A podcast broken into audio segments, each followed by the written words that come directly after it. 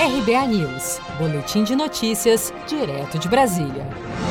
Brasil bate novo recorde no número de casos registrados de Covid-19 em 24 horas. As secretarias estaduais de saúde confirmaram no país 26.788 mortes e 441.315 casos do novo coronavírus. Pelo terceiro dia seguido, o Brasil registra mais de mil óbitos. De quarta para quinta-feira, 28 de maio, foram registrados 1.156 mortes, o maior aumento diário desde o início da pandemia. O secretário especial da Fazenda, Valderi Rodrigues, falou sobre a sanção da Lei de Auxílio auxílio, que são recursos para o combate à pandemia e que deverão ser pleiteados em até 10 dias por governadores e prefeitos. Os estados e municípios que tenham, eventualmente, ação é, associadas ao Covid, ações contra a União, devem sim desistir dessas ações. E tem um prazo de 10 dias corridos após a publicação da lei que ocorreu no dia 27 de maio. O Brasil continua sendo o segundo país no mundo com o maior número de casos confirmados da doença, ficando atrás apenas dos Estados Unidos.